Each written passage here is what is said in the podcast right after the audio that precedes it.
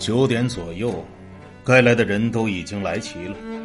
罗斯福开始讲话，他说：“内阁现在面临的局势是自一八六一年内战爆发以来最严峻的。”伯金斯说：“罗斯福的面容憔悴而阴沉，从他嘴边的肌肉能看出他紧张且愤怒。他的讲话里没有了往常的连珠妙语，也没有半分笑意。”有些内阁成员，尤其是那些任职部门与国防或外交无关的成员，对于夏威夷发生的一切并不完全了解。我们只能从各处打听到零星的消息。伯金斯写道：“我们了解的局面十分让人困惑。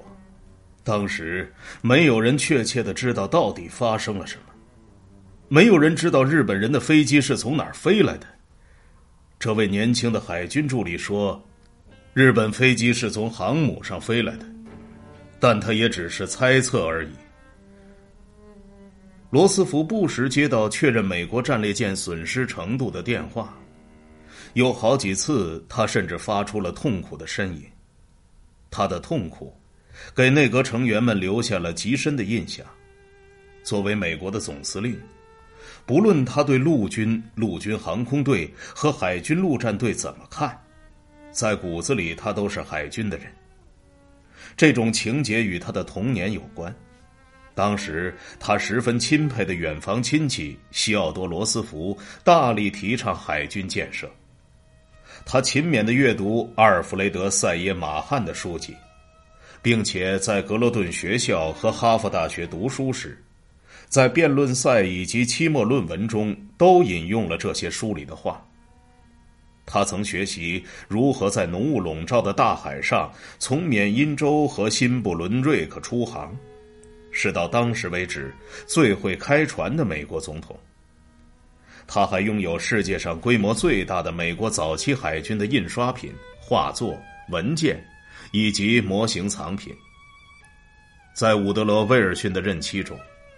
他担任过七八年的助理海军部长，这是除了美国总统一职之外，他任期最长的工作。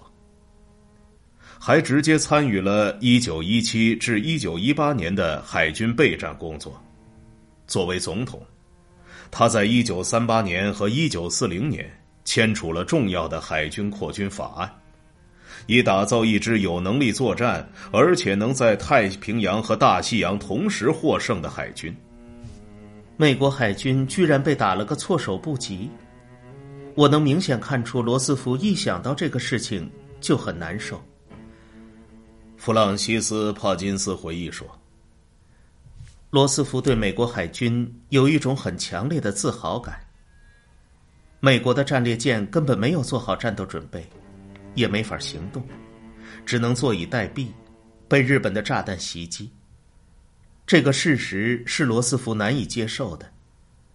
我记得他跟诺克斯说了两次：“看在上帝的份上，一定要弄明白为什么美国的战列舰成排的绑在一起。”诺克斯回答说：“战列舰就是这么停泊的。”罗斯福大声宣读着之前他口述的那份简短的讲稿，内阁成员全神贯注，安静的听着。他打算第二天在国会众参两院联席会议上演讲。他读完后，赫尔和史丁生立刻提出反对意见。总统的演讲有局限性，用史丁生的话来说，仅仅表明了美国对于日本突然袭击的正当愤慨，没有完全表达出美国对于日本破坏法律以及入侵行为的不满。演讲也没有将德国与这起袭击联系在一起。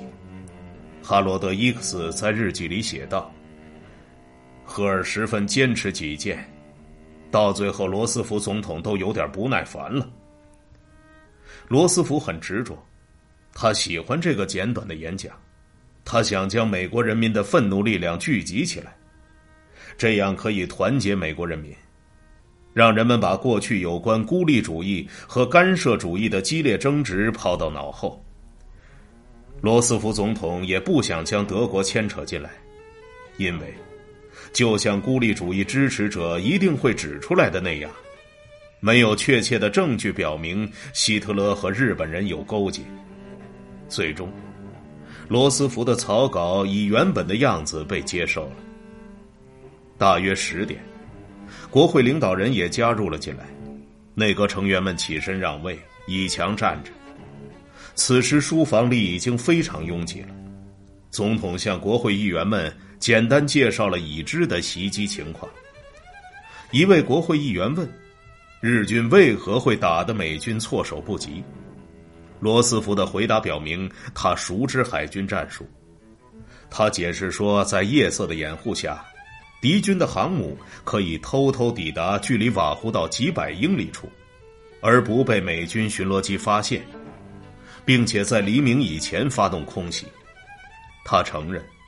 目前尚不清楚美国太平洋舰队的伤亡到底有多严重，但是他总结道：“今天，美国整个西海岸和美洲整个西海岸的主要防御力量已经严重受损。”他的话对国会成员的影响很大。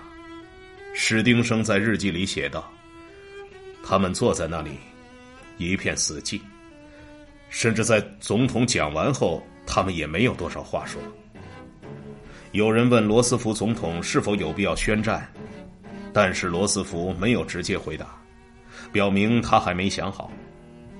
其实罗斯福已经下定了决心，只是不想提前泄露消息。一些国会议员因美国海军居然被打了个措手不及而气愤不已。来自德克萨斯州的参议员汤姆·康诺利问。我们的战舰在珍珠港就像温顺的鸭子那样被击败，这究竟是为什么？日本人怎么会偷袭成功的？我们的巡逻队哪儿去了？罗斯福回答说：“我不知道，汤姆，我不知道。”晚上十点四十五分，国会议员陆续离开，罗斯福让他们心烦意乱。晚上他们入睡时。日本、菲律宾以及整个东亚都是白天。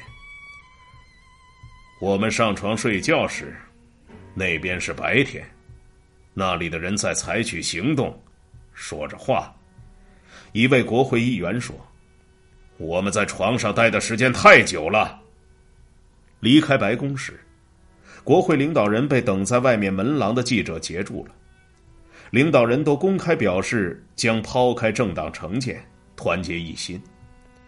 国会议员约瑟夫·马丁在接受《纽约时报》的记者采访时说：“现在不存在政党纷争，领土完整与国家荣誉面前，永远只有一个政党。”白宫二楼的灯一直亮到了后半夜，罗斯福一直在改他的稿子。大约凌晨一点时，在儿子詹姆斯的劝说下，他才肯上床休息。